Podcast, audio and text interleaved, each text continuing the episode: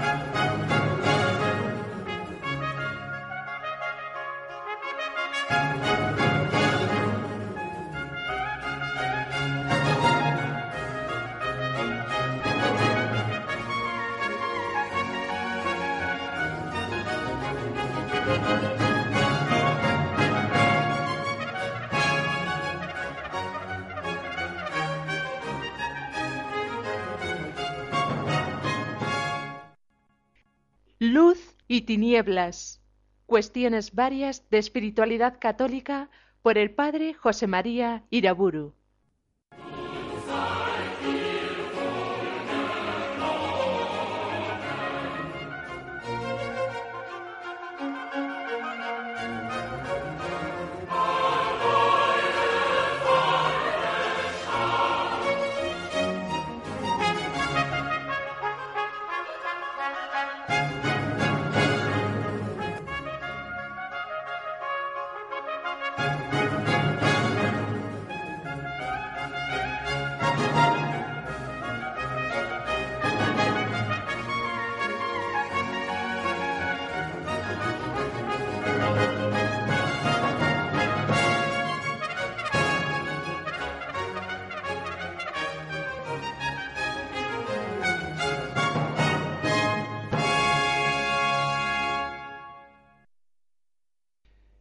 Del Padre, del Hijo y del Espíritu Santo.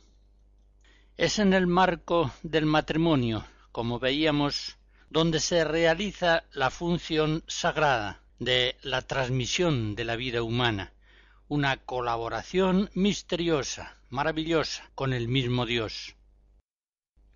La Iglesia mira con veneración la generación de nuevas vidas humanas, y coincide en esto con tantas otras tradiciones de las diversas religiones naturales. Por el contrario, en el mundo actual y más concretamente en los pueblos cristianos que han llegado a la apostasía, ha ido naciendo una mentalidad contra la vida, antivida. No pocos matrimonios de hoy ven en el nacimiento de un niño la intrusión agresiva en este mundo de un nuevo ser humano que va a exigir atención, esfuerzos, trabajos, gastos y que en cierto modo va a disminuir nuestra parte en el banquete de la vida. Estos matrimonios de mentalidad antivida emplearán prácticamente siempre anticonceptivos y no tendrán problemas de conciencia para echar mano si es preciso del aborto, para evitar hijos que no son deseados. La mentalidad antivida ciertamente no viene de Dios, viene del diablo, del cual Jesucristo en Juan 8 dice que es mentiroso y homicida desde el principio. De Dios viene la vida, del demonio viene la muerte.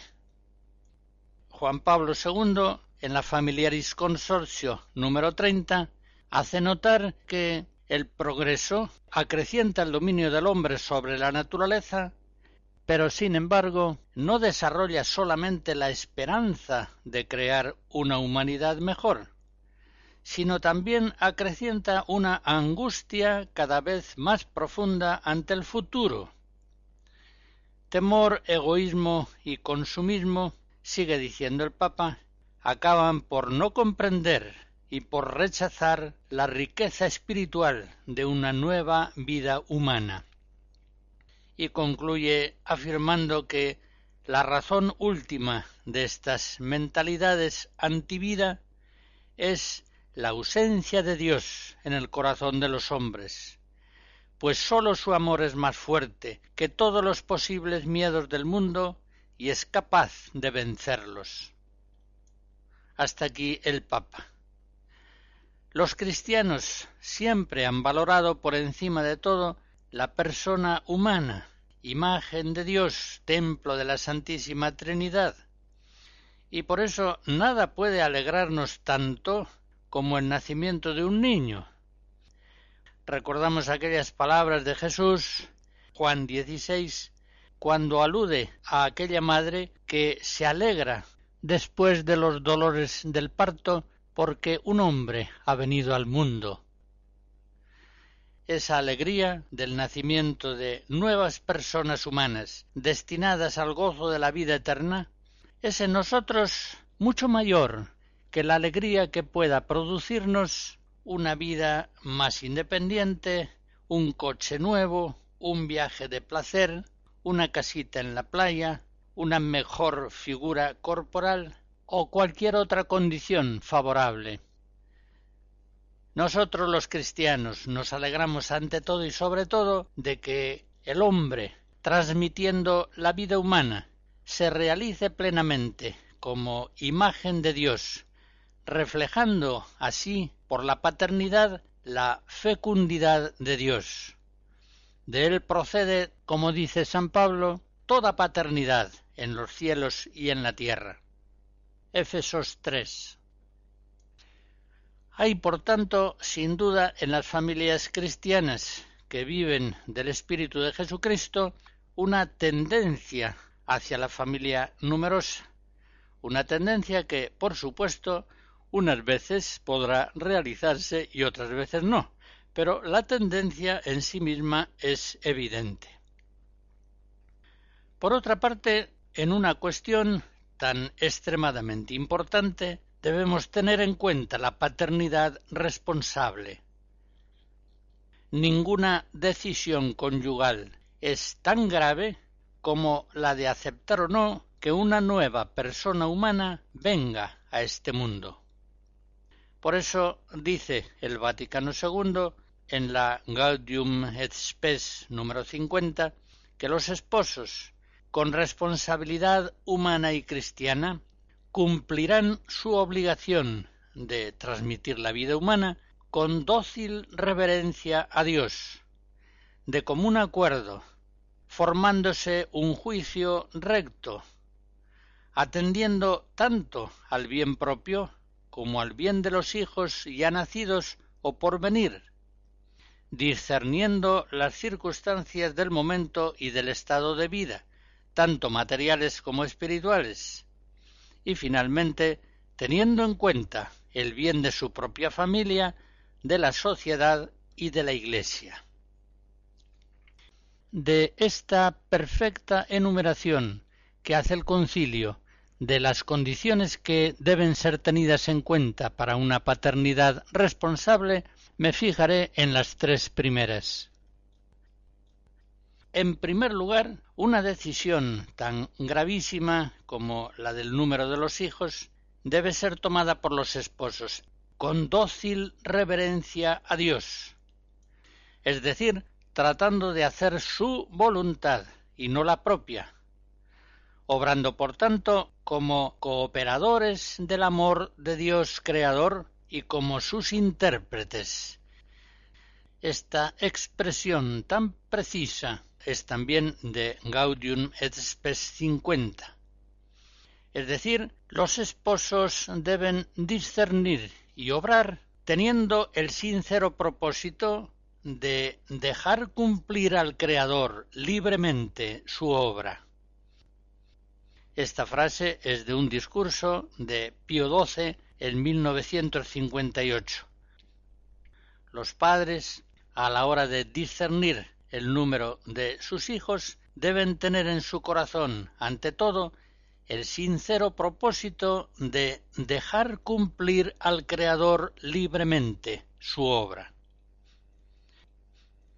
En segundo lugar, los esposos en esta cuestión deben obrar de común acuerdo, por tanto, de un modo consciente y libre, teniendo cada uno de los cónyuges muy en cuenta el pensamiento, la voluntad, las fuerzas del otro.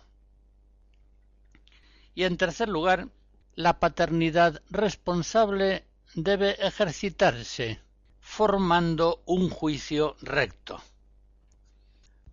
En esa breve frase se dicen dos cosas, que los esposos deben formar un juicio y en segundo lugar que deben formar un juicio recto. Vamos con la primera parte de la frase.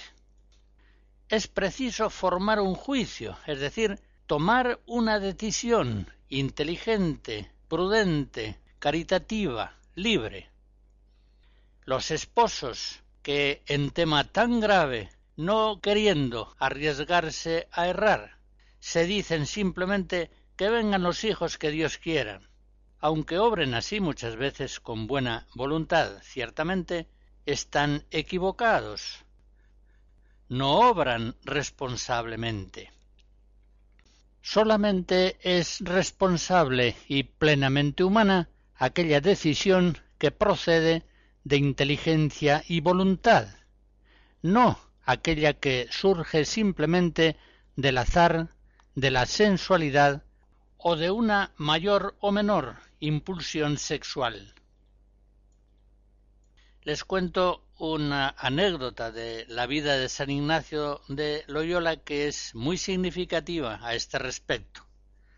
Viajaba sobre una mula camino de Manresa y se vio apretado por una grave duda. Un moro, también jinete, se había unido a él en el camino. Y a lo largo de la conversación con Ignacio, el moro había blasfemado contra la Virgen. Los caminos después los habían separado, pero Ignacio se quedó en la duda de alcanzar al moro y darle de puñaladas o de seguir el otro camino, renunciando a castigarlo. Pues bien, San Ignacio en aquella ocasión dejó en la encrucijada del camino las riendas sueltas a su mula para que fuera ella y no él la que eligiera su camino y decidiera la cuestión. La mula tomó hacia Manresa, que era un camino distinto al que había seguido aquel moro blasfemo, y así se libró del castigo. Bien, esta anécdota se produce en los comienzos de la vida de Ignacio, recién converso. En aquella ocasión Ignacio, en vez de tomar él una decisión con prudente discernimiento, prefirió que la decisión fuera tomada por la mula.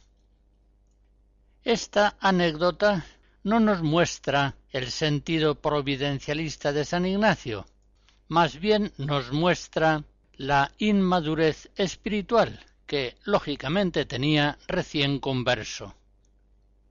Él mismo, muy pronto, ya en su retiro de Manresa, procura ir elaborando unas reglas de discernimiento espiritual llenas de inteligencia, de fe, de prudencia sobrenatural, las que aparecen en el libro de los ejercicios. Pues bien, de modo semejante los esposos cristianos que quieren tener el número de hijos que Dios quiera, no deben abandonar la solución de asunto tan grave al puro azar, ni al juego imprevisible de sus vicisitudes personales, conyugales, sexuales, afectivas, sensuales, y que vengan luego los hijos que Dios quiera, dos o diez, muy por el contrario, los esposos deben orar, hablar y a veces consultar con la recta intención de discernir y realizar la voluntad de Dios, sea ésta cual fuere, y coincida o no con sus deseos personales. Fíjense bien en esta cuestión porque no deja de ser paradójico. Cuando se trata de alguna cuestión importante, vivir en la ciudad o trasladarse al campo, hacer un gasto importante o renunciar a él, aceptar un trabajo o rechazarlo. Unos esposos prudentes nunca resuelven el asunto dejándolo abandonado al mero impulso de la gana y después que sea lo que Dios quiera. Al gastar, por ejemplo, su dinero, no hacen simplemente lo que más les apetece, confiándose después a la bondad de la providencia. Por el contrario, lejos de abandonar a las circunstancias ocasionales o a la imprevisible inclinación de la gana las grandes o pequeñas opciones de su vida, procuran siempre sujetarlas a razón y voluntad, o mejor aún, a fe y caridad, buscando de este modo acertar en todo con la concreta voluntad de Dios providente. Pues bien, si esto es así, en el prudente discernimiento que unos esposos hacen en tantas cuestiones en cierto modo menores, ¿cómo los esposos cristianos dejarán abandonado a la mera inclinación de la gana o del sentimiento o del impulso sexual algo tan grave como transmitir o no la vida humana, diciéndose simplemente que sea lo que Dios quiera. Con eso no solucionan el problema, más bien lo suprimen. ¿Acaso la pura inclinación del sentimiento o la mera gana física sexual es más seguro intérprete de la voluntad de Dios que el pensamiento de la razón iluminada por la fe y que la decisión de la voluntad elevada por la caridad? Por tanto, en primer lugar, decimos que es preciso para una paternidad responsable formar un juicio, es decir, tomar una decisión. Una decisión, por supuesto, que siempre debe quedar incondicionalmente abierta a lo que la voluntad de Dios providente quiera disponer. Y, en segundo lugar, la paternidad responsable exige que los esposos se formen un juicio recto a la hora de discernir el número de hijos. Ustedes, novios, esposos, formarán con toda seguridad un juicio torcido si se atienen en cuestión tan grave a su comodidad o capricho, o simplemente a las variaciones que experimenten en su vida afectiva o en sus pulsiones sexuales. Del mismo modo, sus discernimientos serán gravemente erróneos si siguen las enseñanzas de las revistas femeninas, de los seriales de la televisión, o si se dejan llevar simplemente por lo que hace la mayoría.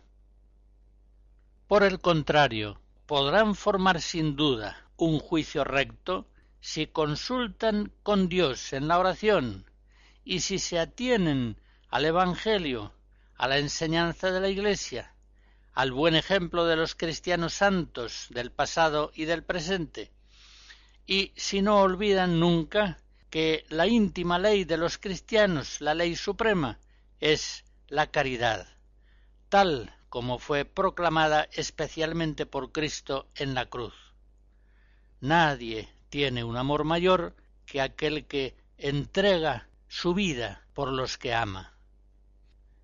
En la generación de una nueva persona humana, los padres entregan su vida, transmitiéndola a otro ser humano.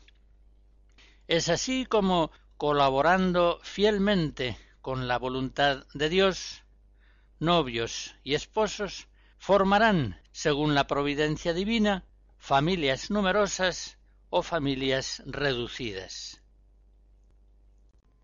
Del compositor alemán Juan Adolfo Hasse del siglo XVIII escuchamos una segunda serie de fragmentos de su Miserere.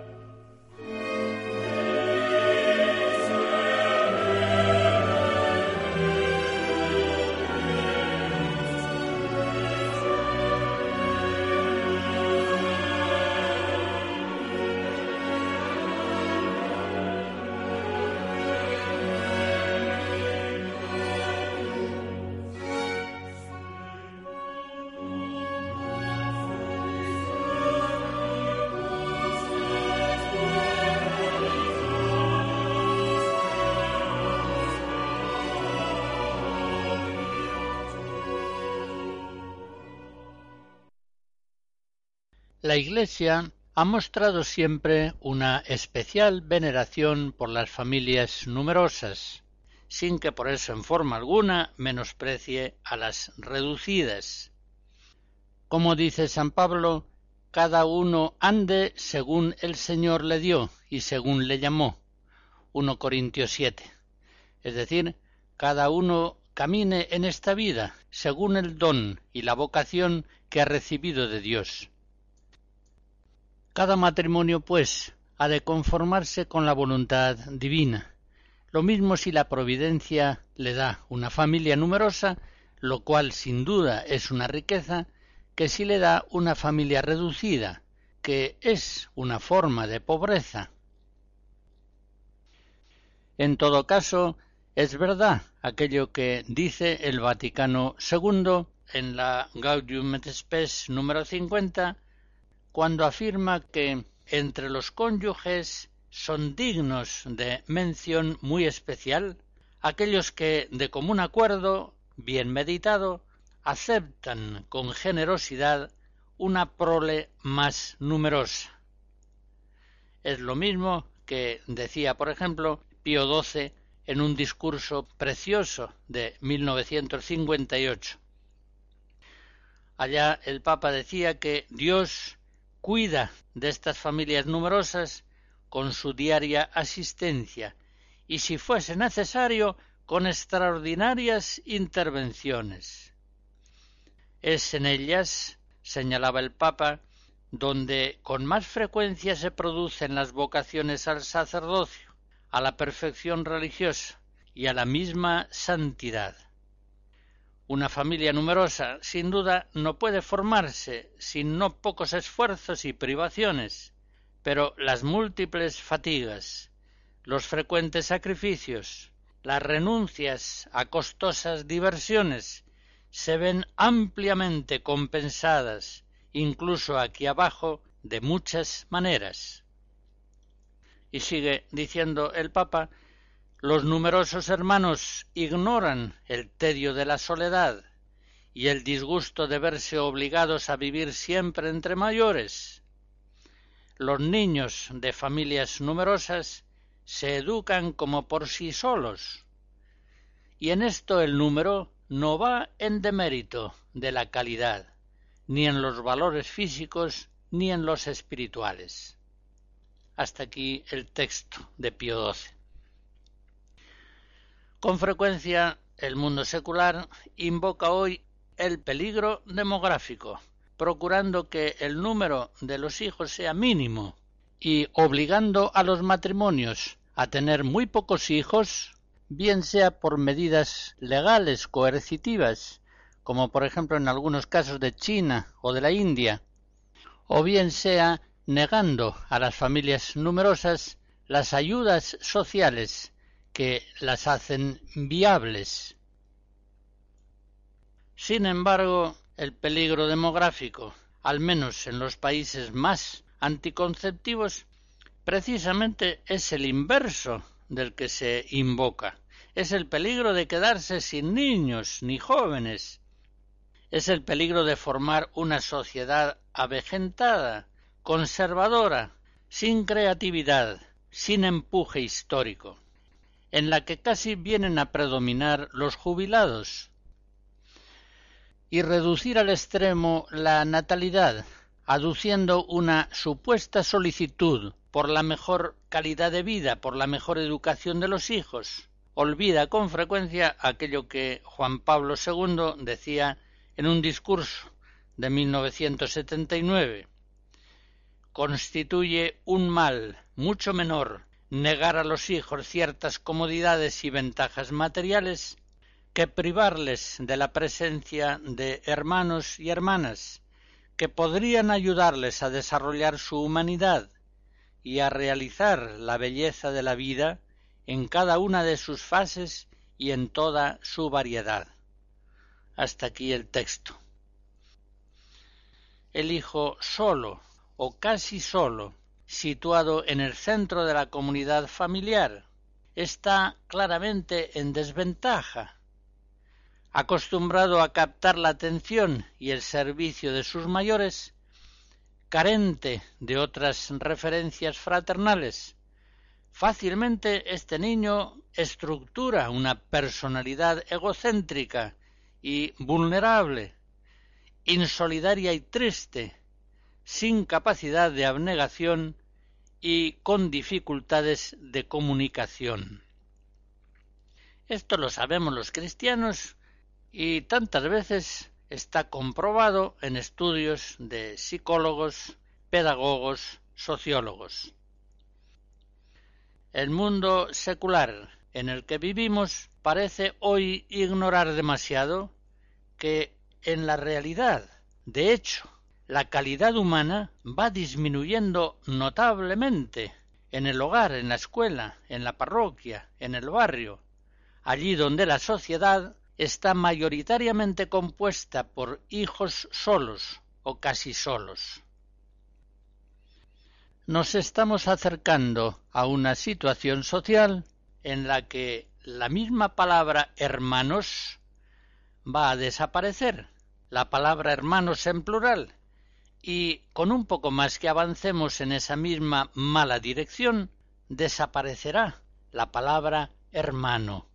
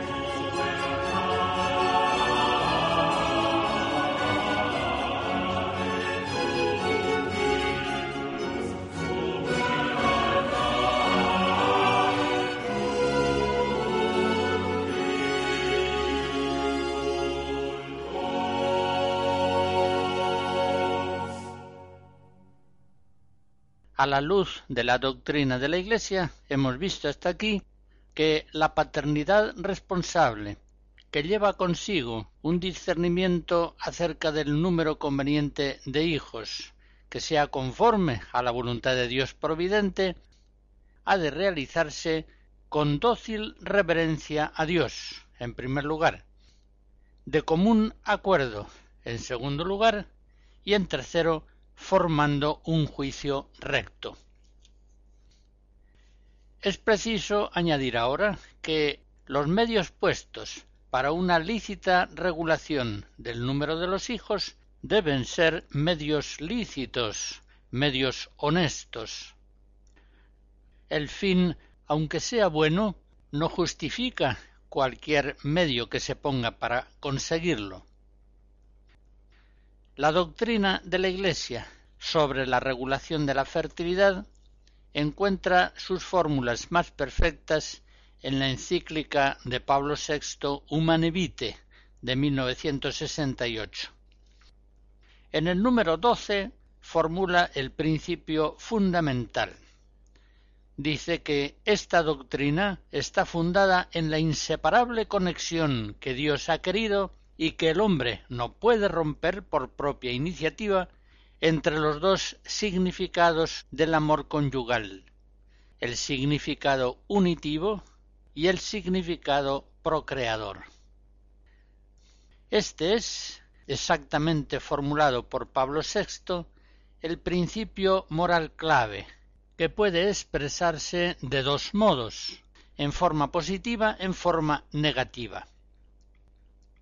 Positivamente, como leemos en la Humanevite número 11, la Iglesia, al mandar que los hombres observen las normas de la ley natural, interpretada por su constante doctrina, enseña que cualquier acto matrimonial debe quedar abierto a la transmisión de la vida. Y esa misma doctrina, en la Humanevite en el número 14, formulada en forma negativa, viene a decir lo mismo. la Iglesia considera intrínsecamente deshonesta, ya por la misma ley natural, toda acción que o en previsión del acto conyugal o en su realización o en el desarrollo de sus consecuencias naturales se proponga como fin o como medio hacer imposible la procreación. Novios y esposos deben advertir en este grave tema que los que no admiten esta doctrina de la Iglesia suelen referirse a ella a veces despectivamente como la doctrina de la humanevite. Hablando así parece como si esa doctrina mantuviera unas posiciones personales, las de Pablo VI, que por lo demás son las mismas que Juan Pablo II enseña en la Familiaris Consortio, como si se tratara pues de una doctrina moral aislada de la tradición eclesial y que por lo mismo sería modificable. Pero esto es ciertamente falso. En la misma encíclica Humanevite, en el número 28, ya Pablo VI proponía la enseñanza de esta encíclica como la doctrina de la Iglesia sobre el matrimonio. Y también Juan Pablo II en la Familiaris Consortio, en varios lugares, concretamente en los números del 28 al 35, afirma una y otra vez que la doctrina de la humanevite es la doctrina de la Iglesia. Es ciertamente la misma enseñanza de Pío XI en la Casti Connubi, de Pío XII en numerosos discursos y enseñanzas, del Papa Juan XXIII, del Concilio Vaticano II, la misma enseñanza del Sínodo de los Obispos celebrado en 1980 es la misma doctrina recogida en el Catecismo de la Iglesia Católica de 1992 en los números 2366 a 2372. Para que un matrimonio evite lícitamente la concepción en sus relaciones conyugales, son pues necesarias dos condiciones que haya causas justas para esa limitación de los nacimientos y que se empleen medios lícitos. Causas justas, en primer lugar, o como decía Pío XII, serios motivos. Decía Pío XII en un discurso de 1951 que para que sea lícita una limitación voluntaria de la fertilidad, es preciso que haya, según un juicio razonable y equitativo, graves razones personales o derivadas de circunstancias exteriores. Hasta aquí el Papa. En este sentido, no sería lícito evitar los hijos simplemente por comodidad, por pereza, por vanidad, por riqueza o por otros motivos triviales o incluso malos. El recurso a los períodos infecundos para regular la natalidad no sería pues lícito si se produjera sin causas justas, es decir, sin serios motivos.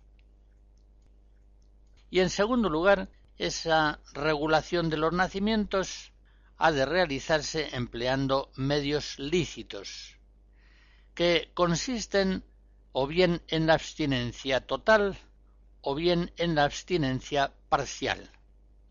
En la Humanevite número 16 se enseña que si para espaciar los nacimientos existen causas justas, la Iglesia enseña que entonces es lícito abstenerse totalmente o bien tener en cuenta los ritmos naturales inmanentes a las funciones generadoras, para usar del matrimonio sólo en los periodos infecundos y de este modo regular la natalidad sin ofender los principios morales. Hasta aquí el texto.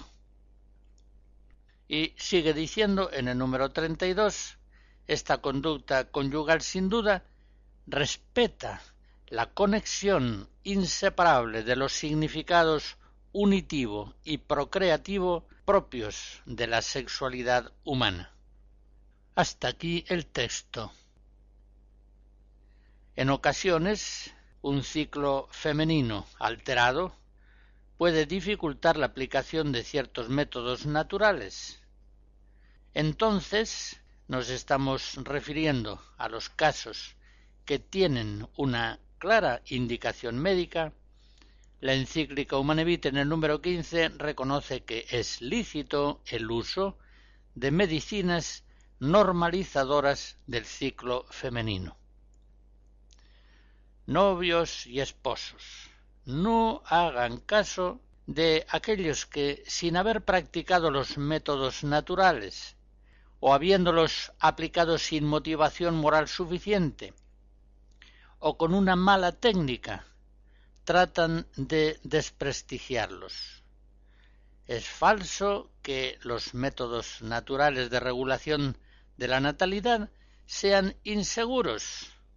Es falso también que exijan en su aplicación un heroísmo que los hace casi impracticables.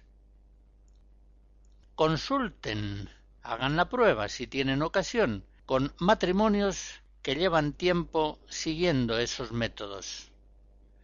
Y podrán comprobar que suele ser muy positiva la experiencia de quienes practican la abstinencia periódica siguiendo alguno de los métodos naturales.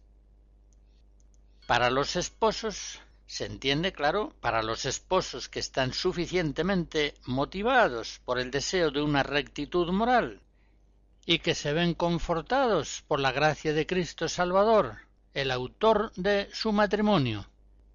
La práctica de los métodos naturales suele ser un descubrimiento y una liberación. Pablo VI, ya en la Humanevite, en el número 21, observaba que esta disciplina, propia de la castidad conyugal, lejos de perjudicar el amor de los esposos, le confiere un valor humano más sublime. Y señalaba también el Papa que los esposos, ateniéndose a esos métodos, no sólo ven crecer entre ellos el diálogo, la libertad, la intimidad del amor, sino que también adquieren así la capacidad de un influjo más profundo y eficaz para educar a los hijos.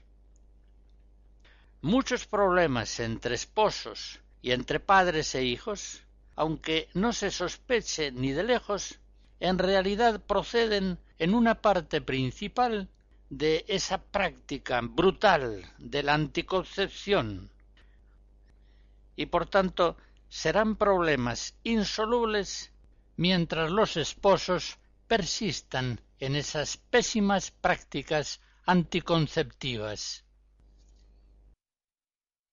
Thank you.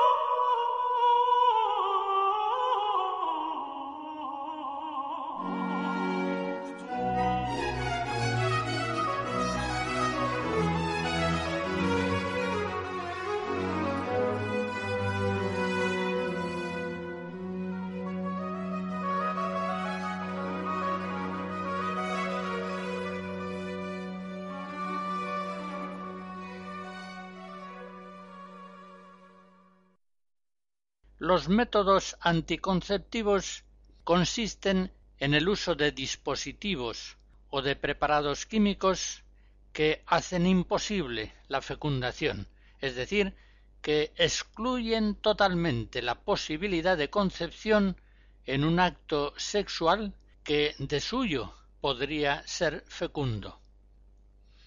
Pues bien, la encíclica Humane Vitae, en el número 32, enseña que cuando los esposos, recurriendo a la contracepción, separan los dos significados, amor y fecundidad, que Dios Creador ha inscrito en el ser del hombre y de la mujer y en el dinamismo de su comunión sexual, se comportan como árbitros del designio divino.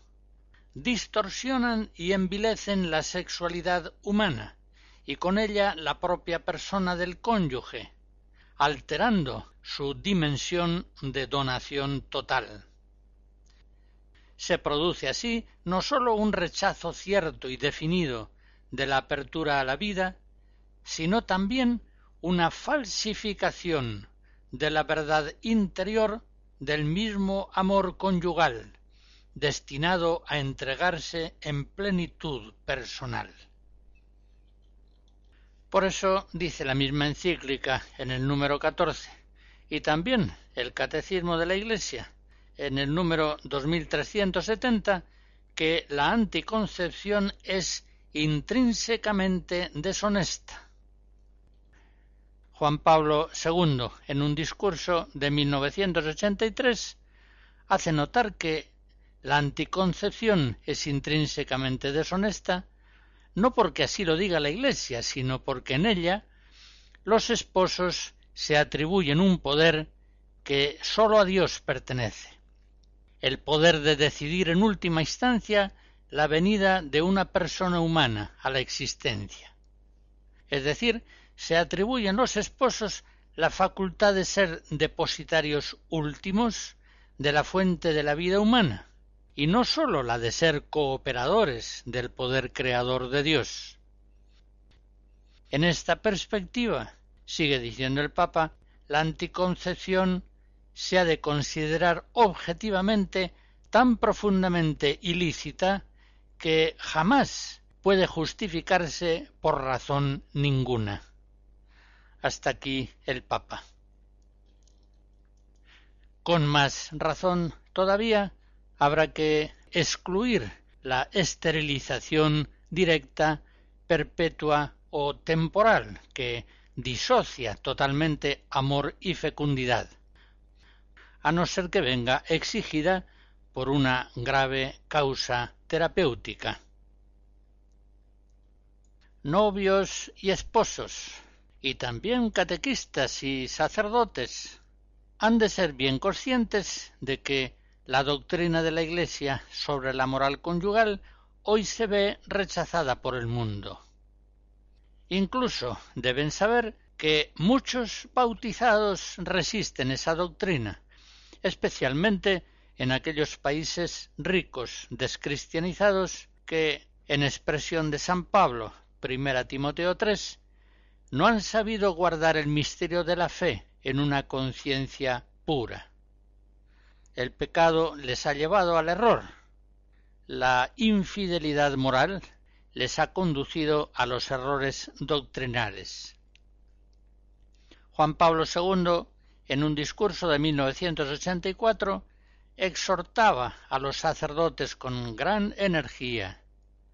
Vosotros, que como sacerdotes trabajáis en el nombre de Cristo, debéis mostrar a los esposos que cuanto enseña la Iglesia sobre la paternidad responsable no es otra cosa que el originario proyecto que el Creador imprimió en la humanidad del hombre y de la mujer que se casan y que el Redentor vino a restablecer.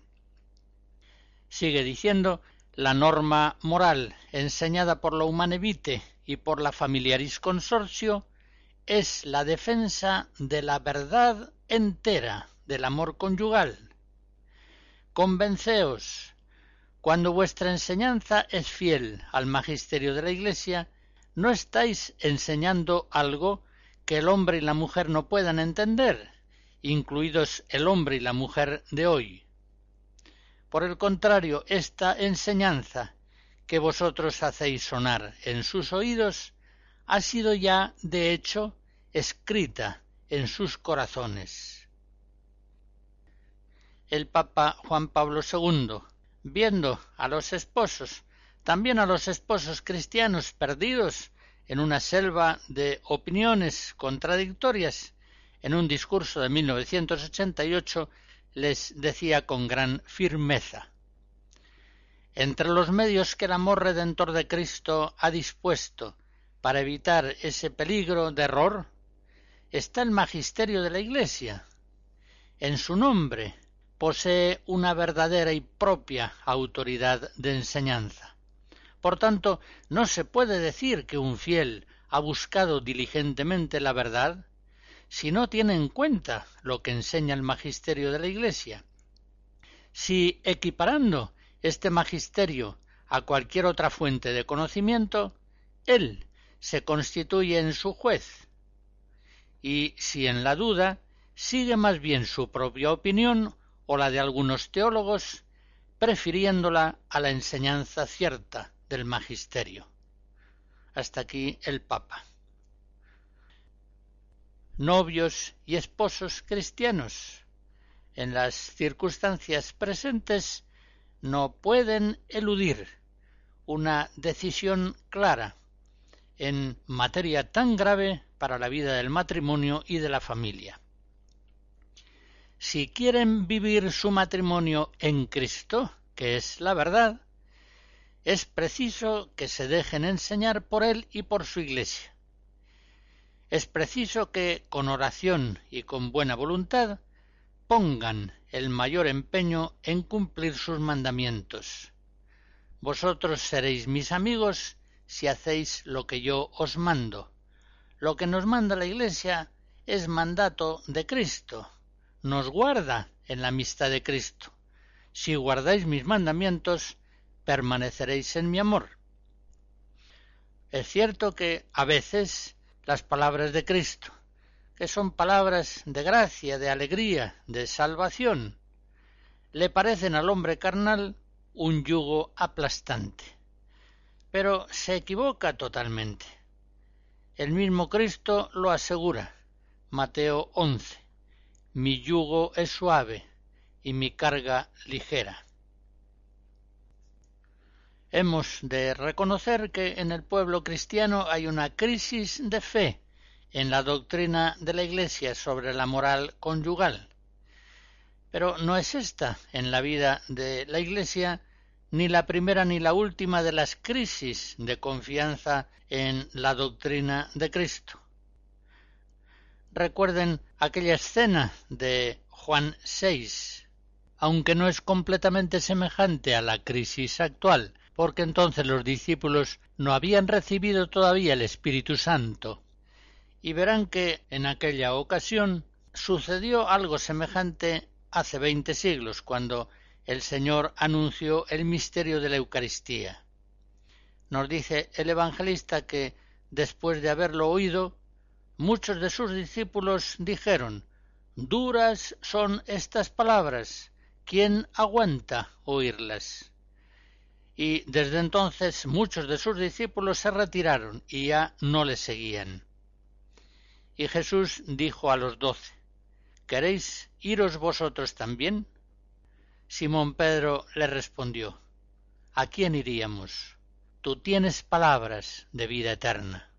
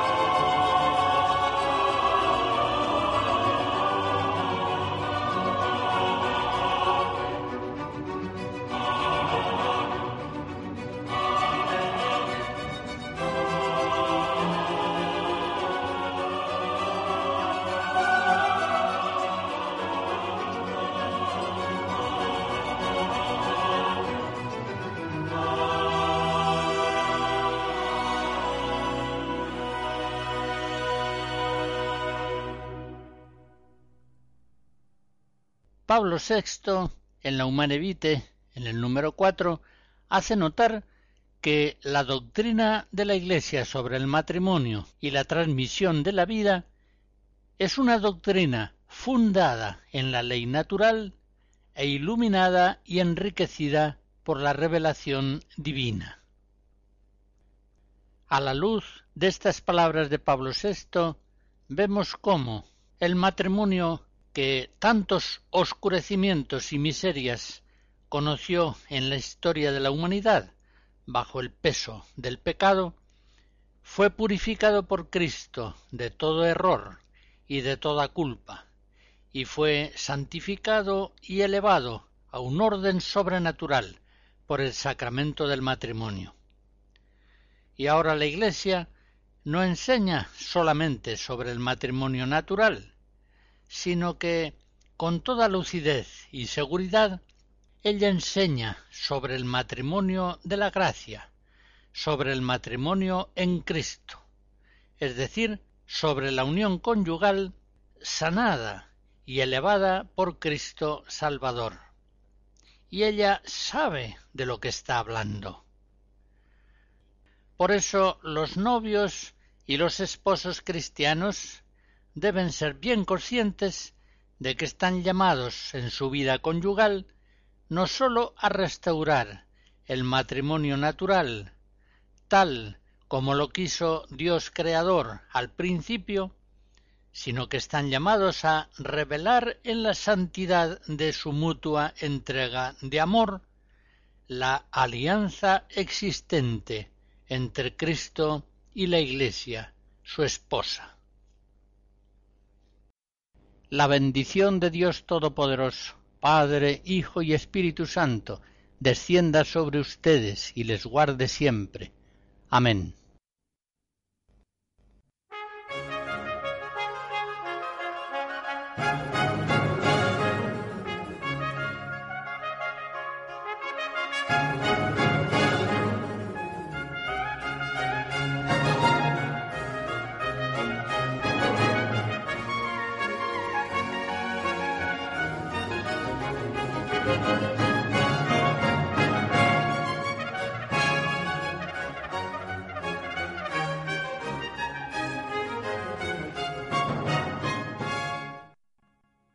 Hemos escuchado Luz y Tinieblas, cuestiones varias de espiritualidad católica por el padre José María Iraburu.